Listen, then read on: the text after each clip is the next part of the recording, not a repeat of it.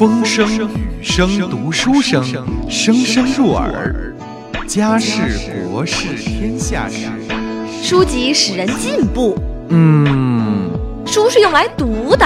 哎，可你知道书也可以用来听吗？哦，新鲜吧？好奇吧？想听吗？嗯，听书馆不需要损害您的视力，不用耽误您的时间，只要您竖起耳朵，子飞带您畅游书海，听听听听听吧。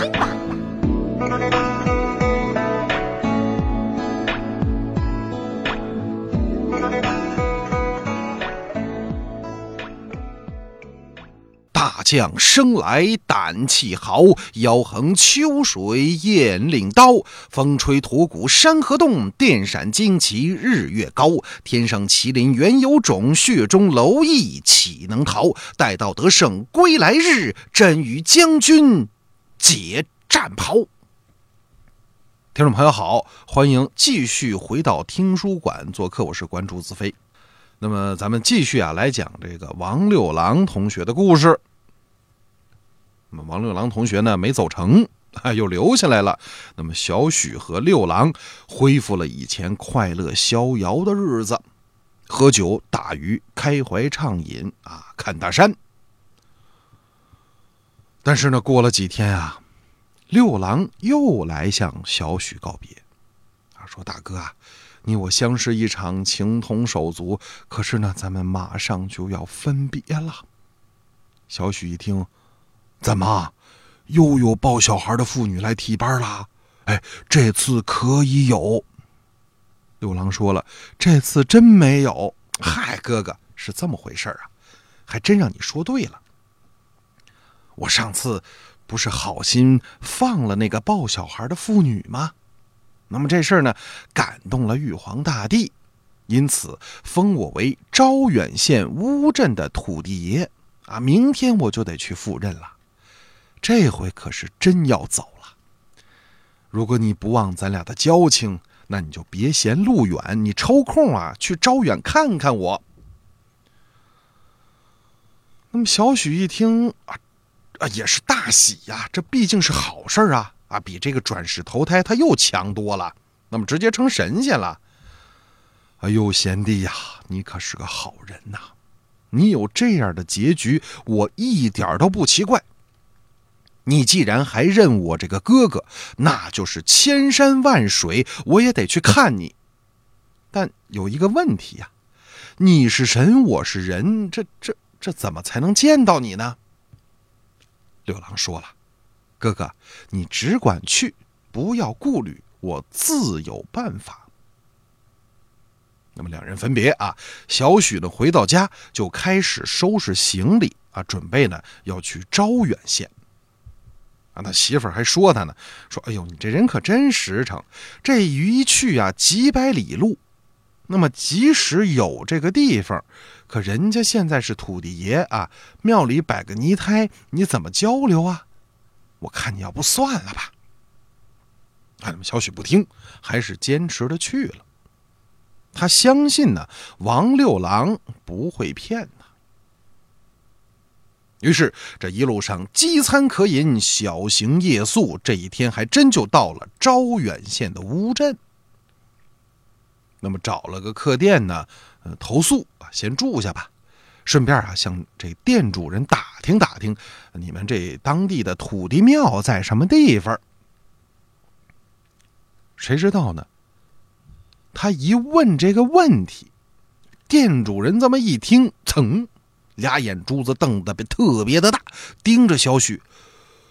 客人，您莫非姓许？是，你怎么知道啊？店主人呢没回答他，继续又问：“客人莫非是淄川人？”“是。”“您又是怎么知道的？”店主人呢还是不回答，迈步他走了。啊，小许呢正纳闷呢，这地儿什么风俗啊？只问问题哦，不回答问题。那么过了呀，不大会儿功夫。只见这客店外边闹闹哄哄来了好多人呐，男女老少、大姑娘、小媳妇儿，啊，这个小媳妇、大姑娘，反正一大帮人吧，都探头探脑的在这门外啊往里看。而被观看的对象呢，很明显就是小许自己。哎，这小许呢更觉得是莫名其妙了，心想：我又不是李天一，你们围着我干嘛用？想揍我吗？是吧？我有律师，而且我被判了。不对，这个有点穿越啊。咱们回到小许同学身上，小许觉得很奇怪。那么这时候呢，店主人走了过来啊，跟他说了：“说，哎呦，客官呐，实在是抱歉。”我们围着您呢，呃，是有原因的，那是这么回事前几天的夜里头，我们乌镇所有的人都做了一个相同的梦。梦里呀，有个神仙啊，就是我们当地的土地爷，告诉我们说呢，有一个淄川姓许的人，这几天呢就会来到本地祭奠我。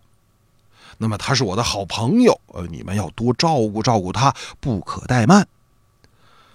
您说这一个两个人做这个梦，还则罢了，这全镇上几千口子的人可都梦见了，话说的都一模一样啊，我们可不敢不当真呐。所以呢，家家户户哎都打着十分的精神在此等候，总算可把你给等来喽。小许一听，明白了，甭问，他们说的这人呢，就是六郎啊，怪不得他说自己有办法呢。那么当下呢，他迫不及待的打听清楚这土地庙在哪儿啊，又跟店主人呢，呃，买了一些个酒菜，急冲冲的直奔土地庙。这土地庙啊，不大。但修缮的呢，非常的精致啊，干干净净的，一看呢，香火不错。那么小许呢，来到这土地爷的塑像前，仔细打量，只见土地爷相貌啊，哎，白白净净的，身材修长，依稀仿佛就是自己的好兄弟王六郎啊。小许心中感慨，把这酒菜摆好了，倒上一杯水酒，是举杯祷告。虽然你现在是土地神了，但在我心里头，你永远都是我兄弟。自从跟你分别之后，时时在梦中相见，为此我才远道而来，赴这昔日之约。又蒙你托梦告知村里人，做哥哥的，我感谢你。可惜很惭愧的，哥哥我是个穷人，没什么厚礼能送你，只有这一杯薄酒。如不嫌弃，你我兄弟就和过去在河边那样，痛饮一番吧。祷告完毕呢，他把这酒洒在地下。又烧了好些个纸钱。说也奇怪呀，只见这土地爷塑像的后边，刮起了一阵旋风，盘旋了许久，方才散去。当天夜里，小许呢就梦到了王六郎。哎，现在的王六郎啊，衣冠楚楚，哎，打扮的特别的气派，和过去时大不相同了。六郎呢，向小许深深的一礼，多谢哥哥你远道来看我，我真是又欢喜又悲伤啊！我现在有职务在身，不便与哥哥你相会，唉。近在咫尺，却远隔山河，小弟心中十分难过。但你我缘分已尽，无能为力了。明天村人会有微薄的礼物相赠，就算代我酬谢一下旧日的好友。等你回去的时候，我必来相送。果然呐，第二天，小许临行的时候呢，大伙儿都殷勤的挽留啊，要为他饯行。但小许呢，坚决告辞。村里的人呢，也留不住他，于是就争着送来了很多礼物。啊，不到一天，送的礼物呢，装满了行囊。啊，这个男女老少呢，都来送。那么看出来了，土地爷呢，在当地是很有权势的。那么就在大伙呀热情给小许送行的时候，忽然呢，凭空，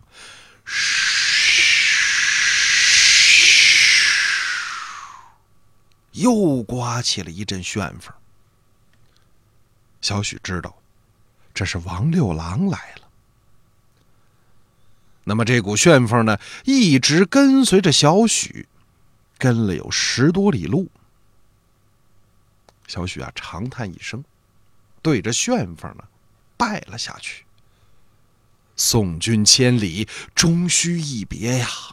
六郎珍重，不要远送了。你心怀仁爱，自然能为这一方百姓造福，也不用我啰嗦。希望日后有缘，你我还能再次开怀畅饮。告辞了。他眼含热泪，迈开大步，噔噔噔噔噔，走了。那么那股旋风呢？又盘旋了许久许久，方才散去。小许呢，回到家里，他也不打鱼了，恐怕见景生情啊。想起王六郎，心里边难过。那么乌镇的人呢，送的财物不少，哎，他呢靠这些个财物啊，呃，做了个小买卖，倒也生活无忧。只是心中常常挂念着王六郎。那么，但凡呢有从招远县来的人呢，他都要跟人家打听打听，啊，说你们这土地爷怎么样啊，干的好不好啊？呃，工作是不是顺利呀？有没有人欺负他呀？啊，那么这话问的，谁敢欺负土地爷呀？啊，这只是表达小许的一种心情罢了。哎，那么招远来的人都说了，说嗨，咱那土地爷灵验无比，而且爱民如子，那是远近闻名。